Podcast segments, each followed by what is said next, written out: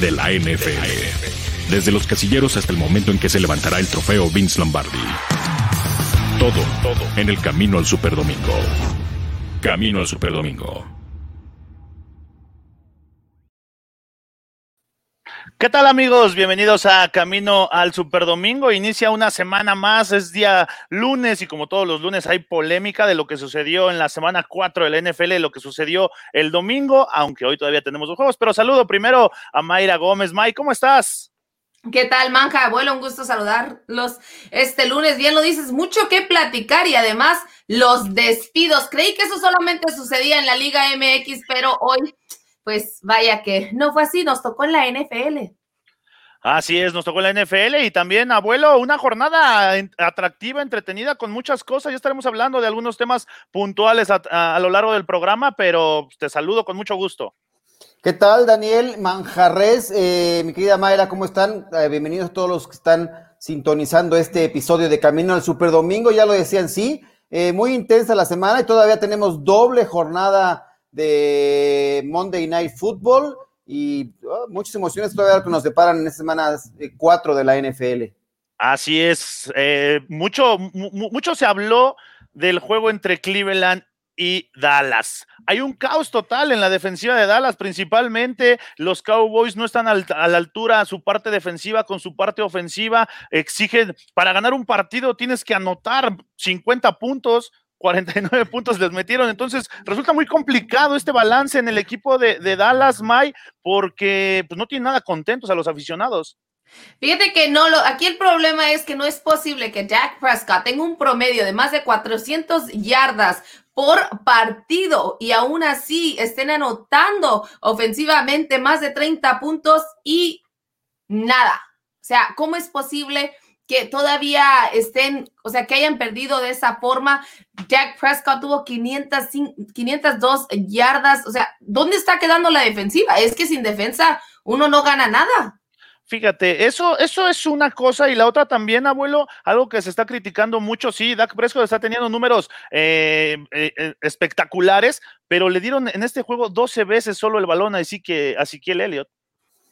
Pues así no se puede y tampoco si sueltas el balón como lo está soltando el equipo de los Cowboys. O sea, puedes tener una gran ofensiva muy poderosa, muy potente, eh, que anota muchos puntos, pero si cometes errores puntuales y estás por debajo, eh, menos siete en el radio de turnovers, o sea, de balones perdidos, estás en un balance muy malo para un equipo cualquiera. Ahora, soltar dos, soltar dos veces el balón no es tan grave en un partido, es como dentro de lo permitido. Está bien que no se deben de, soltar, eh, entregar los balones, pero dos veces no se me hace tan drástico como para que tu defensiva no pueda, como para que tu defensiva no pueda parar a la ofensiva en esos balones. Ahora, ah, un, un, fumble, un fumble, el fumble de Dak Prescott es totalmente responsabilidad del liniero ofensivo, del tackle derecho. Dak Prescott ni siquiera lo vio. Sí, no, o sea, no es, cargar, no es cargarle las pulgas al pobre flaco de Dak Prescott, que todo el mundo ya lo quiere, eh, que no se merece el contrato que está pidiendo, que no, no, o sea, realmente eh, las derrotas no han sido su responsabilidad. Cuando lanzas 502 yardas, como ya nos dijo Mayra, y terminas perdiendo, el problema está en otro lado, o sea, él no, es, el, responsable de, de que la defensiva no funcione, o sea, Ah, bueno. Pero, pues no olviden los cuatro touchdowns, además, ¿eh? Hablando o sea, es de, que la gente le encanta criticar y criticar. Hablando de responsables, precisamente vamos a escuchar al principal responsable de esta catastrófica o catastrófico inicio de temporada de los Cowboys. 1-3, un ganado, tres perdidos. Vamos a escuchar lo que dijo Mike McCarthy después del partido. I'm disappointed. Uh, I think, like anything, not only we have four games under our belt, you know, um, we need to we need to start games better. Uh, I think we need to, you know, do a better job bringing our preparation to the to the, to the performance, and, and that starts with me. Uh, so, when your team performs and, and makes similar mistakes, um, four weeks is a pattern. So this pattern needs to stop, and um, and that starts with leadership. So, and that's what uh, that'll be the focus. You know, come tomorrow. With that, I'll take your questions. Pues ahí están las palabras de, Mike McCarthy. Sí, está bien que, asuma la responsabilidad, que, diga lo que quiera, pero lo que quiere escuchar la gente de, los Dallas Cowboys son soluciones. Son, ah, ¿Qué se tiene que hacer para, para quitar ya esta defensiva o hacer algo a la defensiva? Yo soy fan de los Cowboys y ya, necesito soluciones. Fíjate que aquí creo que la respuesta del, del, buen, del buen Don, le vamos a decir así, es muy política, porque él se echa la culpa, dice todo comienza conmigo, pero la verdad es que creo que sí es un grave problema dentro de los Cowboys cuando la defensiva no está respondiendo, muy aparte de todo lo que está haciendo la ofensiva, si no es un equipo parejo, ya lo han dicho en todas las partes, no van a ser aquellos, aquel equipo que yo ponía en el Super Bowl. Yo también los puse. en el y ese es mi coraje. Yo también los puse en el Super Bowl, abuelo, pero por ahí dicen también que le ha quedado grande dirigir al equipo de, Dallas. No es lo mismo dirigir a, Dallas que a dirigir a cualquier otro equipo en la NFL. Y dicen que le quedó grande el paquete a Mike McCarthy. Mira, yo no, híjole, yo, yo no creo que pase todo por responsabilidad de Mike McCarthy. Yo creo que es un tema eh, de sí compartir responsabilidades y hay que apuntar, digo, siempre sale como chivos expiatorios. Yo no creo que sea la, solución sea correrlo a él, por ejemplo, como ya ocurrió ahora y lo platicaremos en los Texans, porque tenías otro responsable que también era además el gerente general del equipo y el coach y quería ser el coordinador ofensivo y eh, bueno, etcétera, etcétera. Acá McCarthy está, hay que darle, yo creo que ha tomado decisiones eh, arriesgadas, correctas, pero no se ha ejecutado de forma correcta. Él, él es el responsable de cuidar los detalles de todo en general, por eso es el, entrenador en jefe. Pero me parece que en las ejecuciones y en los errores puntuales hay otros responsables a los cuales habría que apuntar. Eh, pero no sé, ¿qué diga la gente? Eh, ¿Tenemos algo por ahí ¿Qué te, parece, ¿Qué te parece si escuchamos, escuchamos de nueva cuenta a Mike McCarthy eh, más de la conferencia de prensa? Uh, it, ultimately falls at, uh, my feet. It's my responsibility. Uh, we're not the application of details did not exist today um, in, in, certain spots of the game. You know, there was a lot of good football that will totally go unrecognized. Uh, that, that's what happens when you lose. Uh, but what I don't like is I don't like the pattern um, of the four games that we played. You know, the points are outrageous. Uh, the time of possession is totally lopsided, and we're minus minus seven in a turnover ratio. And that's that's not a winning formula. Bueno, por lo menos tiene claro, ¿no? No, sí, lo tiene claro, pero pues no puedes jugar cuatro partidos y que antes de este juego contra Cleveland promediaban eh, aceptar 32 puntos por partido la defensiva de los Cowboys con los 49 de Cleveland, obviamente ese porcentaje va a aumentar. Pero bueno, ahorita seguimos hablando de los Cowboys porque tenemos doble cartelera hoy en lunes por la noche. Qué mejor que tener dos juegos, eh, digo, no por las circunstancias que se dieron, pero el New England contra eh, Patriots contra Kansas City Chiefs se pasó para el día de hoy, así que hoy los tenemos en unos minutos comenzamos este encuentro, sino es que ya, ya comenzó y más tarde el que sí estaba programado entre los Green Bay Packers y los Atlanta Falcons. Para muchos puede, bueno, para muchos incluyéndome, Atlanta Falcons puede darle un susto a Green Bay y Nueva Inglaterra podría haberle dado un susto a los Chiefs, pero con Cam Newton. Sin Cam Newton creo que no vamos a ir a ningún lado.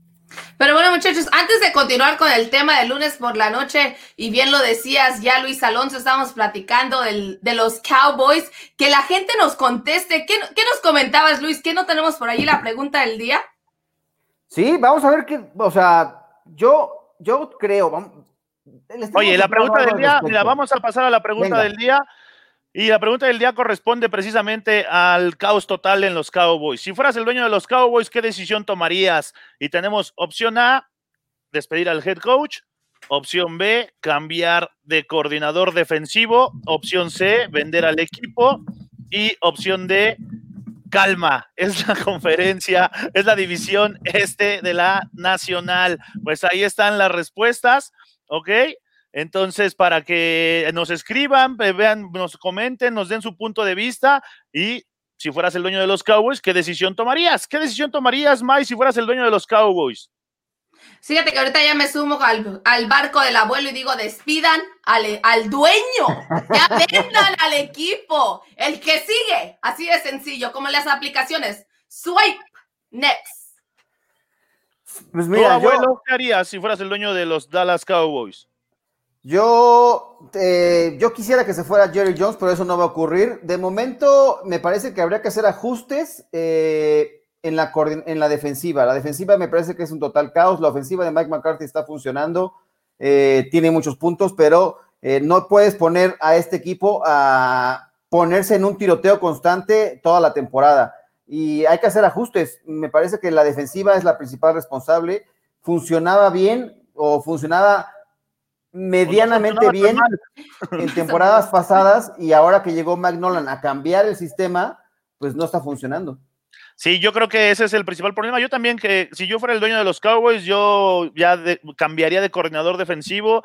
Creo que no está entendiendo el material humano que tiene eh, el equipo de Dallas. No puedes estar todo el tiempo queriendo jugar con dos safeties y no tener a los safeties eh, con las cualidades para poder jugar. Y ahí se están viendo muy exhibidos, muy expuestos a que te estén clavando eh, más de 35 puntos por partido. Pues ahí está. escríbanos a toda la gente que, que se conecte y pues a ver estos Cowboys tienen solución o tienen solución, pero antes de eso hubo un breaking, un breaking news eh, hace unos minutos, hace media hora aproximadamente, porque pues ya cayó el primer head coach de eh, pensando, fíjate, pensábamos la semana pasada que iba a ser Adam Gates, pero no fue Adam Gates. Adam Gates se salvó una semana más, pero el que ya no se salvó y el que ya no tuvo nada que hacer fue Bill O'Brien, el head coach y aparte general manager de los Houston Texans es despedido el día de hoy y yo estoy totalmente de acuerdo porque ha sido un completo desastre. Es un equipazo el de Houston,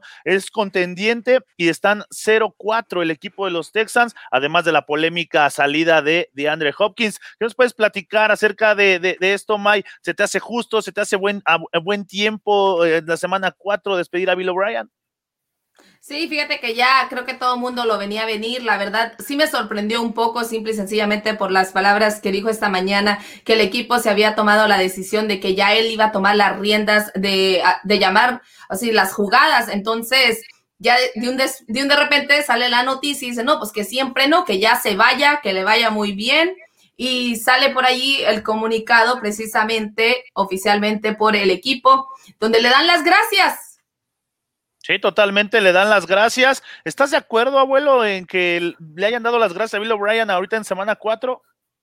Pues mira, eh, yo, yo no soy partidario de este tipo de movimientos, como bien lo decía Mayra, el asunto de eh, general de correr parece la Liga MX, pero cuando el rumbo está totalmente perdido, eh, como lo sucede en los Texans, pues, pues, creo que no había otra, hay que cortar de tajo este problema y así lo hace la dirigencia. O sea, McNair dice, ya no más, porque además quería asumir más el control del equipo. ¿Qué más control puede tener alguien que es gerente general, alguien que es head coach del equipo y ahora que quería ser también el coordinador ofensivo para el llamado a las jugadas? Quería pues, ser el dueño. Casi, casi quería ser, exactamente, se propuso para ser el dueño, pues no. Realmente hizo un desastre eh, Bill O'Brien con el equipo. O sea, haber mandado a tu mejor jugador en un cambio por un corredor que, si bien eh, es, o sea, yo no tengo nada contra David Johnson, pero es buen corredor. es buen corredor, pero creo que se apagó demasiado y, sacrificó o puso en, en, juego el, resto de o sea, los próximos años de esta franquicia. Y realmente el que vaya a llegar a asumir el control como gerente general y como entrenador en jefe, ya sea Romeo Crenel como interino o quien pueda venir, o sea, se va a encontrar con un. ¿No crees, no crees que ¿No crees que sean dos personas o dos, dos eh, personas diferentes para estos cargos? Eso sería lo ideal. Debería de ser. Debería de ser así, porque si no, ya viste lo que pasa. Tiene a los Texans 0-4 con un equipo con mucho talento. Sí, Bill O'Brien lo que hizo fue un desastre, o sea, y, es lo que deja, y tendrá que venir a solucionarlo, o sea, no puede quedar en manos de una sola persona, o sea, un gerente general con visión y, más bien con un tema de arreglar este cochinero, ¿no? Sí, porque Pues a mí me sorprende, a pesar de, fíjate, Mike, a pesar del calendario tan difícil que han tenido de inicio los Houston Texans, pero tienen el equipo para poder inclusive ir 2-2, que es el récord que yo me imaginaba que iban a ir a estas alturas. No, la verdad es que sí, sí, sí sorprendieron mucho. De hecho, era uno de los equipos que creo que lo hemos platicado aquí en Camino al Super Domingo, que decepcionó un poco tanto a la afición como a todos los analistas que esperaban más de ellos. Llega, no sé si en el momento adecuado, la despedida de un head coach nunca es lo, lo decíamos, nunca es lo correcto durante una temporada pero bueno, es una temporada atípica, todos los jugadores y entrenadores se han tenido que acostumbrar a diferentes cosas y de esa forma los jugadores de los Texans tendrán que hacerlo. Recordemos que en siete temporadas su marca solamente era de 52-48, así que aunque ganadora, pues la verdad no era de la mejor y en postemporada 2-4, así que pues como dijo el abuelo, aunque no me guste, lo acepto. Sí, yo también estoy de acuerdo, aunque también creo que no es lo correcto, pero era necesario, era necesario. Aparte, le quitaste a, a Deshaun Watson al, al, vender a, a, DeAndre Hopkins, bueno, venderlo, a pasarlo, a traspasarlo, le quitaste como la seguridad de que tu coreback franquicia, o que esperas que sea tu coreback franquicia, pueda, pudiera tener buenos números, pudiera llevar este equipo a playoff. Le quitas esa arma y como que eh, Deshaun Watson se sintió desprotegido y ya no sabe a quién lanzarle. Sí, o sea, el equipo está caótico, está patas para arriba, la defensiva tampoco está funcionando, eh, está, está muy compleja la situación y ya veremos cuál va a ser la solución. Eh, la verdad es que no, no, se ve sencillo eh, la solución al respecto en este tema, pero a ver qué ¿Dónde habrá más caos? ¿En, ¿En Houston o en Dallas? Yo, híjole. Afortunadamente se cruzó en el camino de los Cowboys el equipo de los Falcons, entonces eh, ahí está, creo que tenemos ese, el hecho de que Dallas tenga un, triunfo eh, y que además esté en la peor división de la NFL, le da bonos a favor al equipo de los Cowboys. Así es. Bueno, pues ya empezó el juego entre los New England Patriots y los Kansas City Chiefs, Mike, y parece que ya se fueron adelante los Chiefs.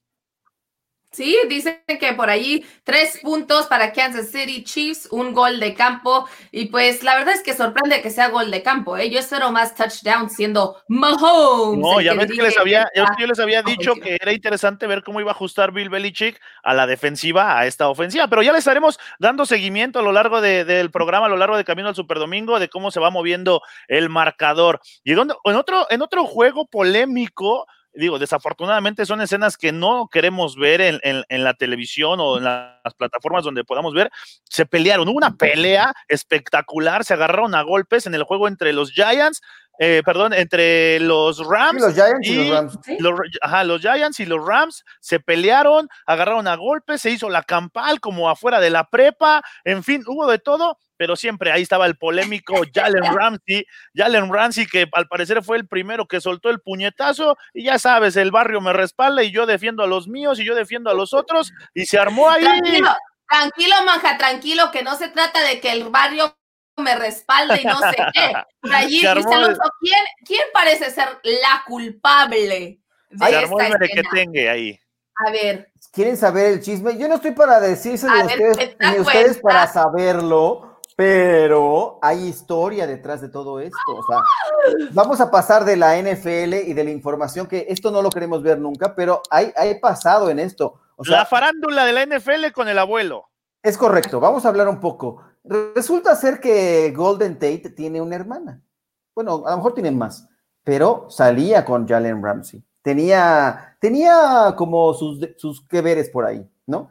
Y Jalen Ramsey después decidió que ya no quería seguir esta relación, ¿no? Este, y, la pues, dejó. La dejó y no le gustó a Golden Eran cuñados.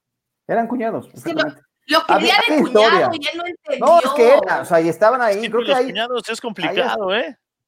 Saludos a mi cuñado, yo, yo lo quiero, yo nunca he tenido ningún problema con él, al contrario. Este, bueno, ahí había historia y pues no se aguantaron y, y, pero es terrible, o sea, estas escenas que vimos de lanzar golpes y además acabó el partido y todavía lo estuvo esperando afuera del vestidor Jalen Ramsey a Golden Tate. Quería seguir el merequetengue, quería, quería otro round, ¿no? No le bastó con lo que hubo dentro del campo. Son 12. Bueno, Jalen, Ramsey es, es, agresivo, Jalen Ramsey es, es, bravucón. Es bravucón. Fíjate que lo decimos, lo decimos de broma y por, eh, para las personas que nos están acompañando pueden ver las imágenes quienes lo están viendo en YouTube, quienes nos están escuchando. La verdad es que sí parece de esas peleas de barrio, diría Manjarres, que se agarran y me respaldo el barrio y no sé qué, pero a final de cuentas son las escenas que no queremos ver dentro de la NFL, muy aparte de sus problemas personales, eso se arregla en otro, en otra parte, deja mala imagen y después de todo lo que estamos viviendo con la pandemia, la situación de que deberían estar separados y aquí pues hasta sea, seguramente. Sí, que eso también es algo, es algo preocupante. Pues allá tomará la, liga algunas eh, sanciones, me imagino, revisarán el video, abrirán, abrirán investigación, habrá multas y ya estaremos informándoles aquí en Camino al Superdomingo de todo lo que resuelva la liga en cuanto a esta trifulca que se hizo entre los Giants y los Rams. Pero para buenas noticias, dentro de lo que estamos viviendo, no hay casos positivos de COVID después de seis días. ¿Eso es una buena noticia o, qué podemos interpretar de que pues, no, ha, no ha habido alguien positivo ya? Pues más bien es enfocado directamente en los Titans, porque hay que recordar que tuvieron seis días consecutivos con un caso positivo al menos. Llegó la cifra a 20 y eso ponía en riesgo el duelo de la semana 5 de los Titans contra los Bills. Ahora bien, hoy no hubo ningún caso que reportar. Eso está perfecto. Mañana habrá que esperar que sea lo mismo y que no se reporte ningún caso positivo por parte de los Titans para que el equipo pueda volver a las instalaciones y preparar el partido de la semana 5. De lo contrario, si ocurriera otro caso positivo en esta franquicia que está bajo investigación y que pudiera existir un riesgo de también más multas, inclusive alguna suspensión o pérdida de alguna de selección de draft, se podría poner en riesgo el juego de semana 5 contra los Bills. Lo bueno de hoy es que no hubo positivo y, eh, y mañana se repite, eh, podrían regresar a sus instalaciones a entrenar o preparar, aunque bajo fuertes medidas también de protocolo, que se se ha ajustado el protocolo en la NFL a partir de esto. Sí, abuelo, y aparte, hoy, por cierto, hoy en la mañana se anunció que el running back Blessing Game era quien estaba, quien dio positivo el día de ayer, entonces él ingresó a la lista del coronavirus, pero repito, esto fue de ayer. Hoy no hubo ningún caso, la verdad, muy buenas noticias, lo acabas de decir, abuelo, si mañana vuelve a haber cero casos positivos, entonces ya para el miércoles podrán ingresar a sus instalaciones y tener una semana normal ya con mira a la semana 5 cuando se enfrenten a esos Buffalo Bills. Oye, ¿habrá que habrá algún responsable lo que pasó en Tennessee? Está bajo investigación. El tema es que está bajo investigación. Están tratando la NFL de, de, saber qué fue lo que sucedió, dónde hicieron, dónde cometieron el error. Sabemos que obviamente tantos casos no es lo normal. La NFL ha estado haciendo un gran trabajo alrededor de sus 32 equipos. Todos han estado básicamente encerrados en su casa. Las comidas se les, se les llevan a sus departamentos.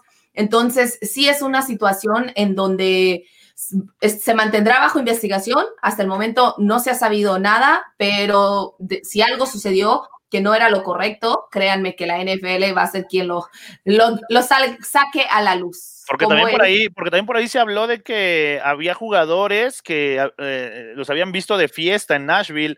Entonces. Eh, pues. Hay varias versiones. Hay varias versiones. Hay otra cosa que también, aparentemente, eh, el coach de los linebackers, que fue el primer caso que se reportó la semana previa, que fue lo que desató todo, a, la liga está haciendo la investigación sobre el caso, sobre videos que ha entregado el equipo de que dentro de las juntas o dentro de las instalaciones del equipo había gente que no estaba haciendo el uso adecuado de mascarillas y de las, los cubrebocas, que es lo que indica. Eso es lo que podría desatar el tema de las suspensiones y el tema de eh, las multas nuevas que puedan. Ahora, primero hubo multas, eh, se habló de multas a los, a los head coaches de 150 mil dólares cuando no trajeran la mascarilla o el cubrebocas o, la protección.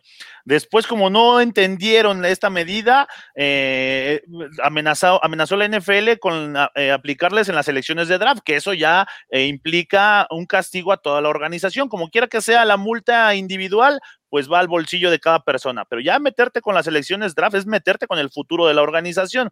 Creo que ahí lo, iban a empezar a entender. Pero ahora también eh, la, NFL pone una multa de 50 mil dólares por permitir que entrara un externo al vestidor. ¿Estamos de acuerdo en estas medidas, en estas cantidades, eh, que sean las multas individual o que sean las multas al nivel organización?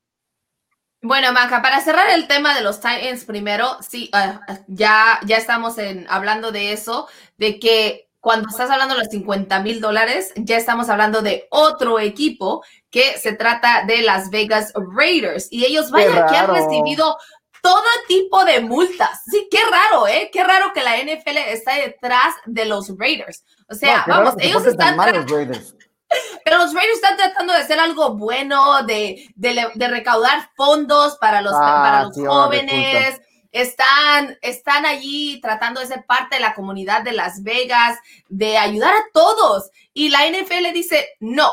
¿Por qué? Pues porque cometen faltas. Entonces, esa multa de 50 mil dólares es precisamente por una, porque una persona que es miembro de los Raiders, pero no es parte del Tier 1 o Tier 2, que les recuerdo que la NFL dividió la, la, administración, tanto los jugadores como el staff de cocheo, como esas personas que están involucradas diariamente con los jugadores o de vez en cuando, pero que tienen contacto con ellos. Las dividieron en tres diferentes tiers para que Tier 1 y Tier 2 sean, den sus pruebas todos los días. O sea, a ellos se les dan exámenes cada día, aunque estén, aunque no tengan, aunque tengan su día de descanso, reciben su, reciben su, prueba. Entonces, uno de los de las personas que estaba en Tier 3, que no recibe las pruebas diariamente, ingresó al vestidor para celebrar el triunfo del lunes por la noche y ahora el equipo ha sido multado 50 mil dólares. Oye, ¿y ahí la NFL cómo supo? Porque hubo pues videos Sí. Pero ¿cómo revisan los videos? Revisan los videos de, de, de, cada partido, de cada estadio. Eh, se, me hace que, hubo un soplón. Un chivo. Así, sí, hubo un chivatón. Un chivatón, y ya después de que les llega eh, el, el, chisme, pues ya revisan los videos para corroborarlo.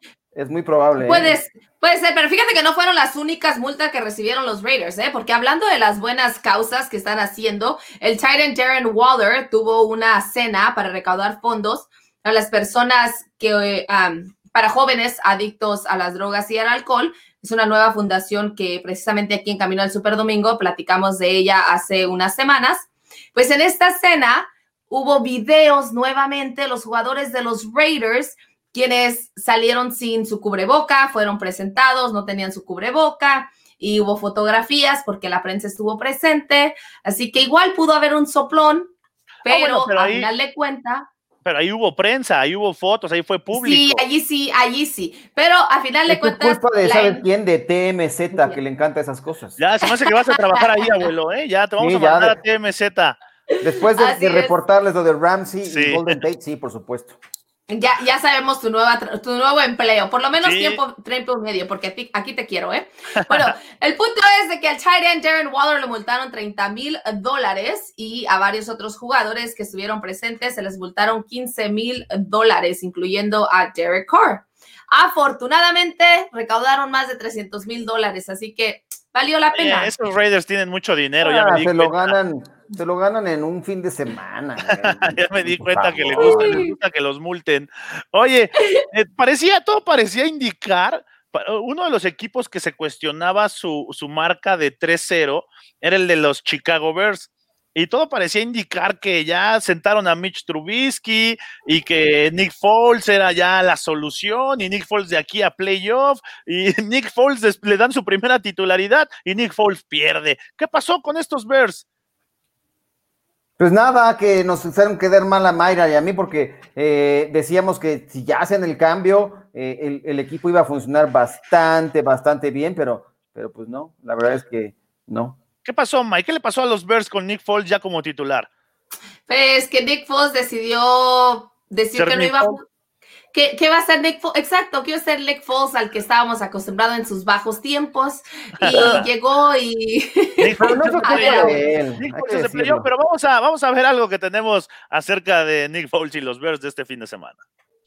Yeah, I would say, Mark, you know, both guys are, are similar in, in, in a lot of ways, and they're different too. And with Nick's um, experience that he's had, and, and he's been in this offense now for a little while, and there's things that that he does well um, that, you know, Mitch, you know, might want to work more at, and there's things that Mitch does well that that Nick needs to work at. And so right now, what we've been able to do is just kind of figure out, okay, how do we want to go about – game plan wise, where are we at and, and working to, to guys' strengths and, and that sort of thing. But um, when you start getting to like the footwork and the fundamentals of all that stuff, we, we focus on that with Mitch and we stay on that and, you know, staying in the pocket and not getting out too much and using your legs when you can. And, um, you know, Coach Flip always talks about target line when you're throwing the football, but that's not something that we go crazy about right now, detail wise with the quarterback. So we, I think your question is, are you going to do less of it more now with Nick than you did with Mitch? I'd say not really because we didn't really go too crazy with him in regards to that in the season per se. Oye, yo no sé, ahí están las palabras de Matt Nagy, head coach de, los Bears. Yo no sé si habla de Trubisky como para mandarle un mensaje y de decirle, no todo está perdido, no vas a estar banqueado, en cualquier momento puedes entrar, no te me desmotives más, o, por qué habla de los dos corebacks? O sea, yo creo que entra en la mente de cualquiera o de los aficionados de decir, bueno, eh, va a regresar al caso, lo, comentábamos con Arturo Carlos la semana pasada. O sea, ya tuviste la, decisión después de que ibas invicto hacer el cambio. Arturo lo decía y, yo defendía la posición. Parece, le parecía como apresurado el haber eh, hecho el cambio hacia Nick Foles. Me parece que, híjole, eh, yo no, yo creo que tiene que mantenerse ya en esta línea. O sea, ya lo trajeron, el experimento eh, Trubisky se acabó, a menos que ocurra una lesión. Hay que mantenerse con Nick Foles, darle la responsabilidad, porque no fue por ahí el, el tema que no funcionó Nick Foles. El equipo jugó mal y se enfrentó a una defensiva también que fue muy rápida, complicada. Entonces, yo, yo creo que pasa más por eso y mencionarlo es como, porque le van a estar preguntando, o sea, puedes regresar, er, volver a tomar esta decisión y hacer un cambio de, de coreback nuevamente? Ahora aquí no está diciendo que va a ser un cambio, más que nada lo menciona porque los, los medios le están preguntando, oye, jugaste un sistema con uno de ellos, ahora estarás utilizando el mismo sistema con este, serás más discreto, serás más agresivo. Es por eso que hace la mención de, de Trubisky, o sea, no tiene nada que ver con la forma en que, en que jugó Foles o no jugó. Está, repito, o sea, lo que está haciendo él es aclarando el tema de que cómo va a jugar con un, cómo va a ser el sistema con uno en, al lugar del otro. Y él aclara en este momento de que, pues, el, su sistema es de alguna forma que nunca han sido muy estrictos con los quarterbacks y que a final de cuentas seguirá siendo así, pero estará trabajando con, con su grupo. Sí, ahora no olvidemos que Trubisky es, fue su, primera selección y está ahí la, toda, toda la apuesta. Y Nick Foles fue contratado en la agencia libre me, imagino para tener un buen backup, pero el proyecto de Chicago Bears, el proyecto de Matt Nagy es con Mitch Trubisky.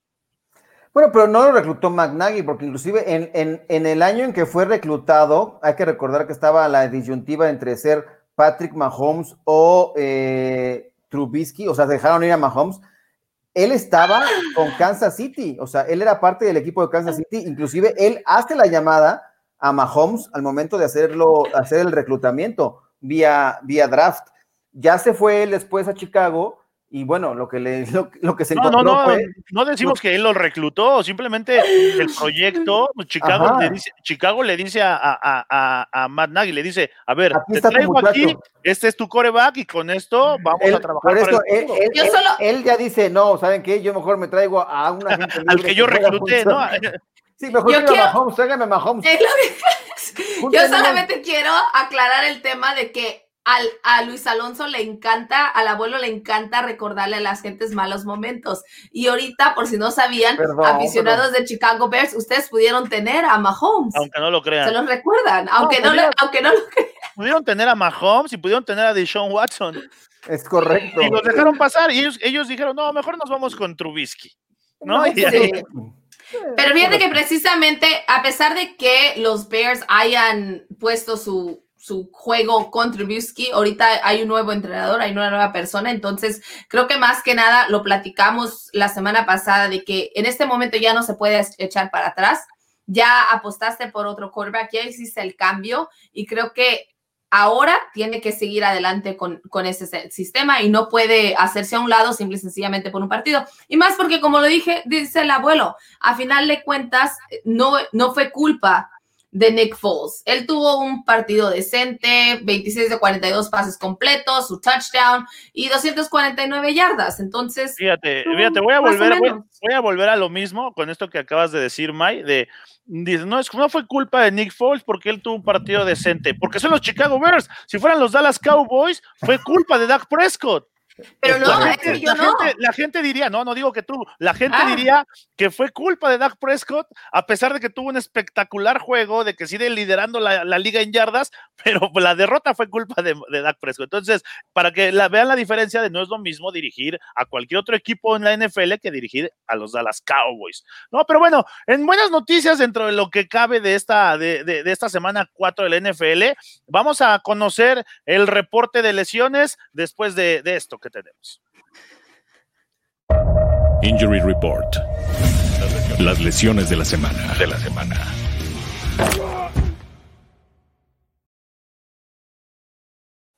Oigan, pues ya no hubo tantas, ya no hubo tantas lesiones, gracias a Dios, afortunadamente. Sí sigue habiendo, pero sí. ya no como en la semana 2, que fue un No total le digas caos. a los 49ers, no Bueno, le digas los a los 49ers 49ers que volvió a caer. Los Volvieron a 49ers caer. un hospital, ya esos ya, ya no sabemos qué va más va a pasar, pero dentro de los de los superestrellas que se lesionaron, pues llama la atención que Nick Chop solo jugó un partido, salió el reporte que va a estar fuera tres a seis semanas, eh, el corredor estelar de los Browns, y, pues por ahí también tenemos más, más lesionados, abuelo, eh, Austin Sí. Eckler.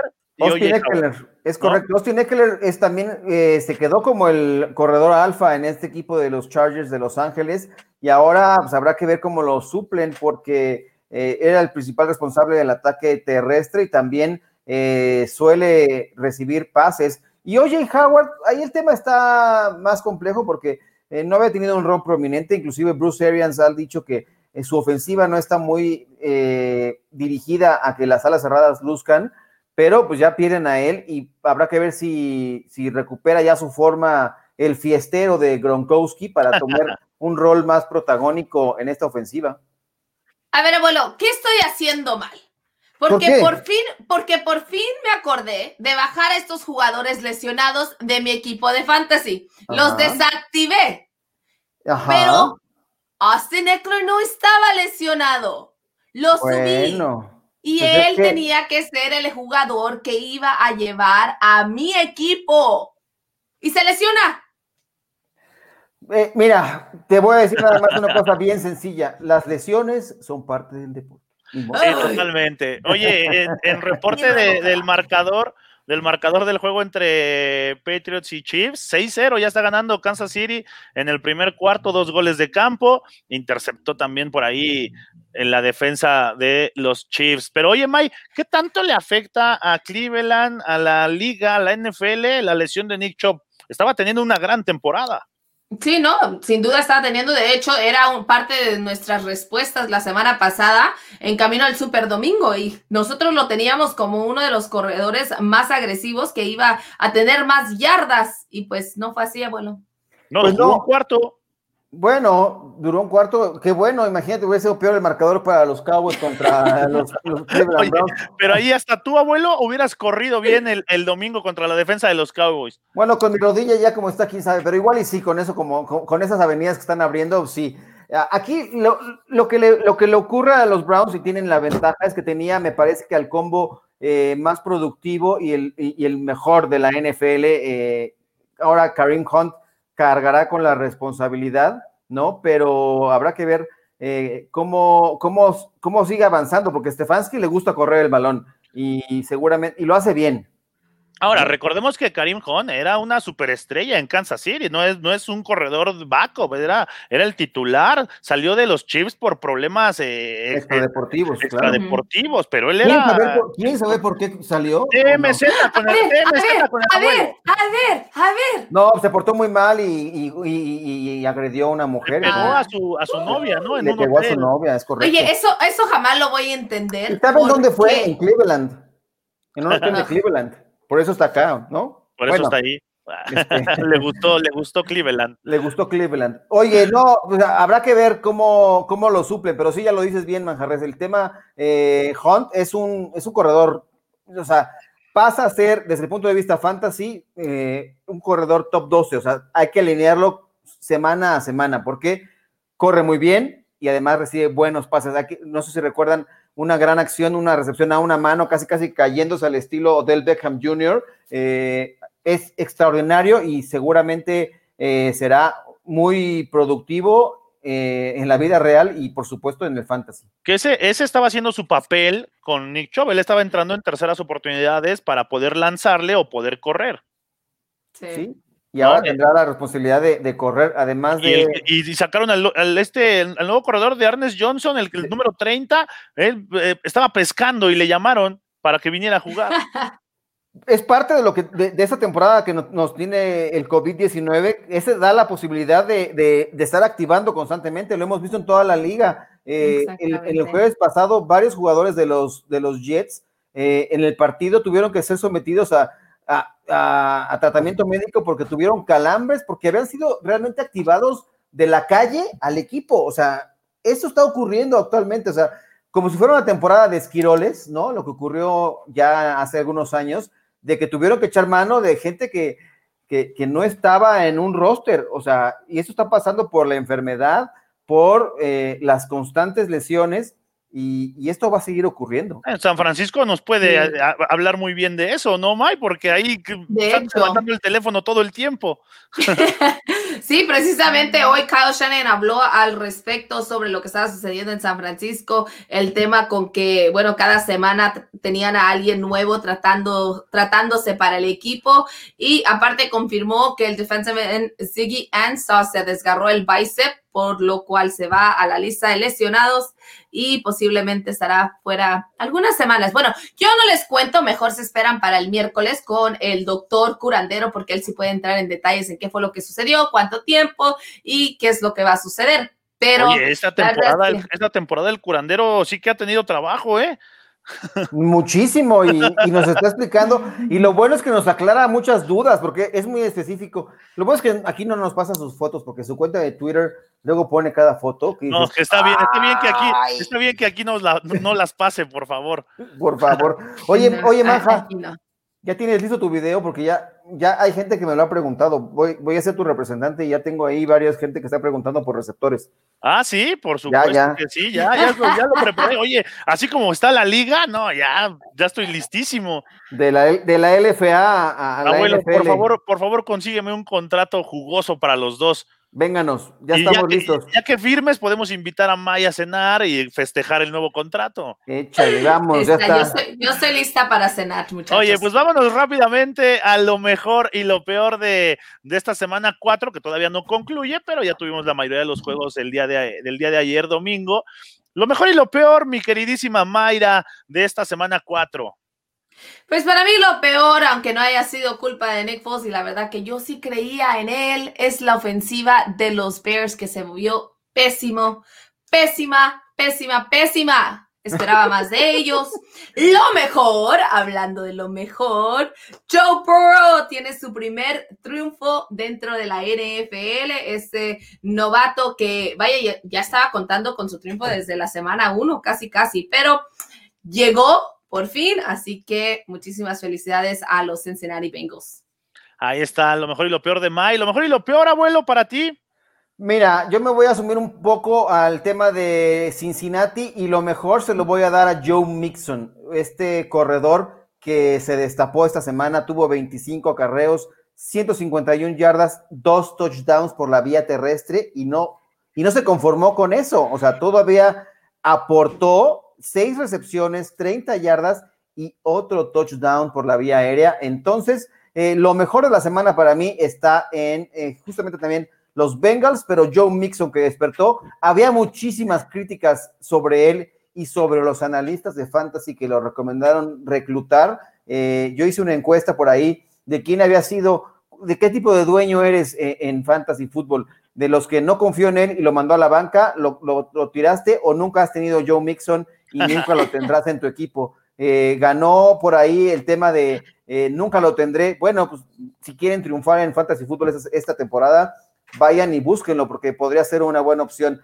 Eh, bueno, es el jugador con más puntos fantasy de la semana hasta lo que llevamos con dos partidos pendientes, pero para mí eso fue lo, lo mejor. Y lo peor, sin lugar a dudas, para mí, las imágenes que vimos de la pelea entre los Rams y los Giants, eso no tiene cabida en la NFL ni en ningún otro deporte. Eso hay que erradicarlo por completo. Eh, para mí eso es lo peor. Eso es lo peor. Sí, es. Eh, coincido con lo de Joe. Adelante, Mike. Sí, sí, adelante. Disculpa, te iba a decir, por cierto, Joe Burrow hizo un. rompió récord dentro de la NFL porque se convirtió en el primer novato en tener tres partidos con 300 yardas y un touchdown.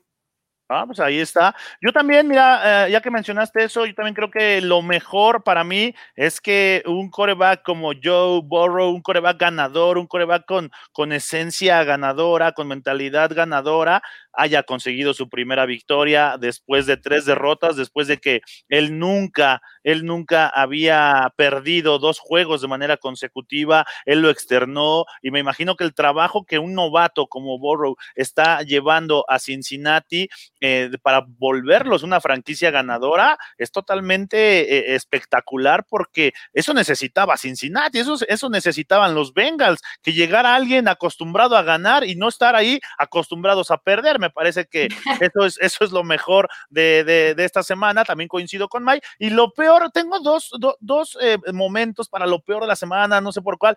En lo deportivo, creo que la defensa de los Dallas Cowboys es lo peor de la semana, una defensa que le corrieron 307 yardas, es impresionante, así no vas a poder ganar un juego. 307 yardas por tierra, te meten 49 puntos eh, no, ningún equipo gana, gana con, esa, con esa defensiva. Y de fuera de, lo deportivo como tal, pues sí, la pelea entre los Rams y los Giants, que es algo que pues no queremos ver. De por sí el mundo está como está, de por, de por sí la sociedad está comportándose en, en momentos de transición, pues eh, con comportamientos que no lo puedes creer. Ahora ves estos ejemplos a nivel nacional, a nivel mundial. Creo que, que eso es algo que la NFL tiene que poner mano dura, como ya lo ha demostrado en otros, en clase de eventos. Pues ahí está lo, mejor y lo peor de, esta semana. Y rápidamente vamos a pasar, eh, antes de que, suceda más en, el juego de Patriots Chiefs, las claves de, este juego, el pick de Mayra eran los Chiefs, el pick de, del abuelo eran los Chiefs, mi pick era New England, si no me equivoco,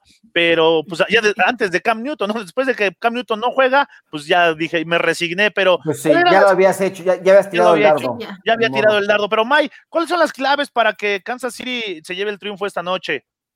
Los Kansas City, que igual que siempre, simple y sencillamente, dejen a Mahomes hacer su trabajo. Déjenlo que esté coqueteando a las defensas, que esté por allí jugando un poquito con la defensa de los Patriots y que él utilice sus targets tal y como lo ha hecho hasta ahora. Así de sencillo, porque al final es Mahomes. Ah, me encanta, me encanta cuando dices Mahomes. Abuelo, las claves, de, las claves de este partido para la victoria. Pues mira, después de que quedó inactivo Sonny Michel, me parece que pues, los, los Patriots tendrán que recargarse mucho en el aspecto de los corredores. Damien Harris ya fue activado y está teniendo participación, pero me parece que pasa más desde mi punto de vista por el lado del novato. Vimos imágenes Clyde Edwards Seller, eh, si logra establecerse y superar este pequeño escollo que ha tenido en situaciones de corto yardaje, que es lo que nos ha quedado poco de ver, que lo ayude un poco más la línea ofensiva, si logran establecer más el ataque terrestre con él, y además, como bien lo decía Mayra, eh, si le dejan, lo que haga Mahomes es, es mágico, ¿no? Pero ah, Andy Reid nos demostró que tenía parte preparado todavía un esquema ofensivo muy dinámico y tendrá que involucrar mucho a él, a Clyde Edwards eh, yo creo que no hay opción para los pechos de, o sea, no hay forma de que los puedan contener. Podrán contener a una o dos armas, pero no, no a todo el arsenal que tiene el equipo de los Chiefs. Ah, bueno, yo pensé que ibas a decir que necesitaba usar a los gorditos. ya lo hizo, ¿eh? ya lo sabe, ya lo sabe. Por eso, yo por eso pensé, dije, ah, que siga usando los gorditos. Que, le siga mandando, que, le siga mandando, pases a Eric Fisher y que deje los, los puntos fantasy eh, no, en, no en los jugadores que todo el mundo está esperando, sino que tenga por ahí una sorpresita. Mm.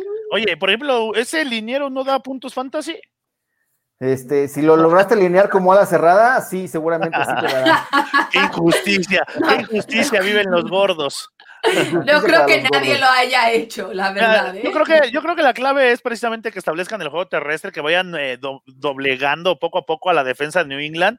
Eh, y pues sí, con todas las armas que tiene esta ofensiva de Kansas City, pues es, es, prácticamente eh, muy complicado detenerlos, pero todavía confío que el ajuste defensivo de Bill Belichick y los New England Patriots eh, haga algo para frenarlos. Van con dos goles de campo. Ahora la responsabilidad caerá en la ofensiva de, de New England porque pues sin Cam Newton sí parece más, más complicado. Armas todo un plan de juego para tu temporada con tu coreback y el juego importante o el primer juego importante que tienes en el año no, no está tu coreback titular, entonces pues sí se complica, ¿no? Tú, y, tú, como coordinador defensivo, ¿en, ¿en, quién te concentrarías para tratar de, de frenar esta ofensiva? Yo me concentraría en el, en el box, parando la carrera y metiéndole presión a Mahomes. Y creo que, que poniéndole Stephon Gilmore a, a Tyreek Hill para que, pues ahí están al 50-50. O sea, así como puede hacer una buena jugada Tyreek Hill, puede hacer una buena jugada Stephon Gilmore, te la juegas, y, pero cargarle, meterle presión a, Mahomes, saturar la caja para que también la Clyde Edwards Elair no pueda estar avanzando tantas yardas. Vamos yo haría eso, yo haría eso, pero yo no soy el coordinador ofensivo, defensivo, yo soy un simple mortal aquí. No, tú eres el coach manja y además sí. por ahí tendrás ahí algunos, algunos, algunas recomendaciones. Mándales ahí tus, tus Le, de hecho, me, me, marcó Bill Belichick, pero estaba ocupado, no le tuve de tomar la llamada, pero bueno. Bueno. Y fíjense, hablando precisamente del partido, en este momento los Kansas City Chiefs no han podido anotar y ya están en el segundo cuarto. Patrick Mahomes solamente ha completado 9 de 15 pases. Pero es lo que te digo, es lo, es lo la que te digo. defensiva está metiendo la presión. Es lo que te digo, la defensiva de New England los tiene en dos goles de campo, a esta ofensiva que nos tiene acostumbrados a meter touchdown en cada posesión, ¿no? Entonces, uh -huh. pues ahí está, ahí está en el juego de Patriots Chiefs y también, pues más noche, tenemos el de los Atlanta Falcons, que ya inventaron un nuevo, un nuevo término que es falconearla, así como el cruz azulearla, ellos es falconearla, ¿no? Ir ganando y después terminar perdiendo los juegos contra los Packers. ¿Cuáles son las claves para este juego, May? Eh, ¿Quién se lleva la victoria y por qué?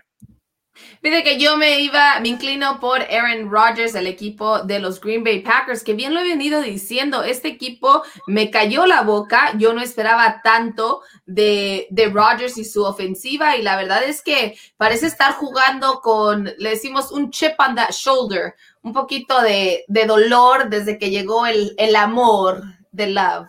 Llegó ese amor y dijo, me pongo las pilas y voy con todo. Ha hecho jugadas impresionantes. La verdad, lo que hicieron ante los Saints, me quedé con la boca abierta. Así que creo que hoy, de la misma forma, van a ir, van a hacer lo que, lo que han venido haciendo y van a seguir mejorando. Aquí, por allí decías, decía el abuelo, y creo que estoy de acuerdo. Atlanta, la sorpresa de hoy es que Atlanta no va a tener el liderazgo para falconearla. Para perderlo. Para falconearla. Ah. Tu abuelo, tus claves. Ese era, ese era, ese, ese era mi, mi, mi lo, lo, no va a perder Atlanta la ventaja en este partido porque nunca la va a tener. Entonces, yo creo que va a ser por ahí. La clave creo que pasa, van a estar activos eh, Julio Jones y Calvin Ridley, quienes habían estado en duda en, en el partido, no así Davante Adams, el mejor receptor que tiene Aaron Rodgers, pero ha encontrado la forma, ¿no? Tiene Aaron Jones por ahí. Ni Allen eh, Lazar va a estar, ¿eh? Allen Lazar no, porque ya se lesionó. Entonces está mermada así de por sí. Se quejaba Aaron Rodgers que no tenía armas. Pues la baja de Lazar y la baja de Davante Adams que no ha estado listo, eh, aunque el cuerpo médico aparentemente ya lo tenía como listo para jugar, él se autodescartó a través de un mensaje en redes sociales eh, y no va a jugar Davante Adams. Pero me parece que las armas están del lado de los Green Bay Packers, aunque no, no, es, es en torno de broma este asunto, pero los Falcons llegan como en materia de urgente. Otro coach que podría perder su trabajo es Dan Quinn, si esto no pinta bien y no ganan hoy, ¿eh? Entonces, eso, eh, eso, es lo que iba a preguntar a, a continuación. Si sí. pierde hoy Atlanta, Dan Quinn. Mira, lo de Bill O'Brien puede ser como el detonante, como la motivación para que otros equipos ya no les tiemble la mano, ¿eh? Y si Dan Quinn pierde el día de hoy, no, no, no, lo, no lo vean muy prematuro o muy sorpresivo que el día de mañana anuncien su salida. Fíjate que no, pero lo repito, no quiero que la NFL se convierta en la Liga MX, así que frénense poquito, Y ya, ya pensándolo bien, a lo mejor igual y si quiero que gane Atlanta. Es que mira, si, ya, si ya la Liga MX aplicó eso del tema del repechaje, ¿no? Y, dicen que es el modelo de supuestamente de la NFL, que clasifiquen unos y que lo hacen más parejo y no sé qué. Bueno, si ya lo aplicó, pues deja, deja que un poco la NFL pues como que le, se ilusione la Liga MX que, que, les están copiando la NFL a la Liga MX en, correr algunos coaches, dale chance, ¿no? Bueno, igual, yo, yo, me fui, yo me fui por el, por el offset y yo creo que Atlanta hoy gana, ¿eh? Con esa ofensiva me cuesta trabajo pensar que, que, no puedes ganar un juego teniendo a Calvin Ridley, teniendo a Julio Jones, teniendo a Matt Ryan, teniendo a Todd Gurley, a todos esos, pues no, no puedes no, no sí, es que hoy regresan. El problema, el problema es la defensiva. O sea, la defensiva de los Falcons es también una coladera. Sí, eso, eso, sí, pero creo que por otra parte lo que dices, Manja, es correcto. El regreso de Julio Jones va a ser algo impresionante esta noche, aunque según se dice que no está al 100%, ¿eh? Por allí hay algo de que lo van a mantener bajo observación, aún que, o sea, muy aparte de que no tengan contado cuánto cuántas jugadas le quieran dar, como muchos, muchos equipos hacen con sus jugadores. En esta ocasión sí se comentó de que lo van a estar observando muy de cerca y que respetan la opinión del jugador debido a que saben que él es quien más conoce su cuerpo, pero a final de cuentas creo que no, no, no cuenten mucho con él, ¿eh? Ahí, ahí, ahí, abuelo, ahí en Atlanta no tenemos ninguna oportunidad de un contrato, ¿verdad? De receptor. No, no, porque ya con el regreso de Julio Jones, no, te voy a buscar un, equipo que esté acá cercano para que veamos la posibilidad. Ya se movió también el marcador nuevamente ya en, en Arrowhead, en Nick Folk, eh, gol de campo de 43 yardas para Está, ¿eh? 6-3. 6-3. Bueno, pues May, nos despedimos. ¿Algo que quieras eh, agregar? Solamente agradecer a todas las personas que estuvieron con nosotros en hoy, lunes, camino al Super Domingo. Recordarles que esta noche tenemos Noche de Yardas para platicar de todo lo que esté sucediendo, lo que va a suceder. juegos, y ¿eh? para... juegos. Sí, para venir a celebrar. Así es. Vamos a conectar? ¿A qué hora? Pues terminando el partido, nos conectamos. Aquí estaremos para que todas las personas se puedan conectar y dejar sus comentarios. Oye, y hablando de comentarios. Ya voy a dormir. Abuelo. oye, abuelo, abuelo, abuelo, tranquilo con tu dormir. Uno duerme ya después. Pero hablando de la gente antes de irnos, ¿cómo va la encuesta? Ah, ¿quieres saber cómo va la encuesta? Ahí sí, cuéntame, cuéntame. Ahí te lo voy a repetir. Mira, la pregunta del día fue: con los Dallas Cowboys con marca de un ganado y tres perdidos y jugando a ese nivel en la NFL, ¿qué harías si estuvieras en los zapatos de Jerry Jones como dueño del equipo? Yo voy y me gasto mi dinero así a gusto y no me importa. bueno, la opción A era despido a McCarthy hoy mismo, hoy, hoy, hoy. Cambio, coordinador defensivo. Es la opción B y es la que va ganando. 43.8% diría yo. Mando a Mike Nolan a su casa de regreso. La opción C es ya vendo al equipo, ya me cansé, ya, que se vaya, que alguien más venga y, resuelva esos problemas porque yo ya no tengo las respuestas y lo vendo, solamente el 13.4%. Y la opción D era calma, calma. Esta es, estamos en la división este de la, conferencia nacional, la, más floja, y él es la que va en segundo lugar con el 36.2%. Si quieren, ustedes gustan, pueden seguir participando, estará abierta, es la pregunta del día.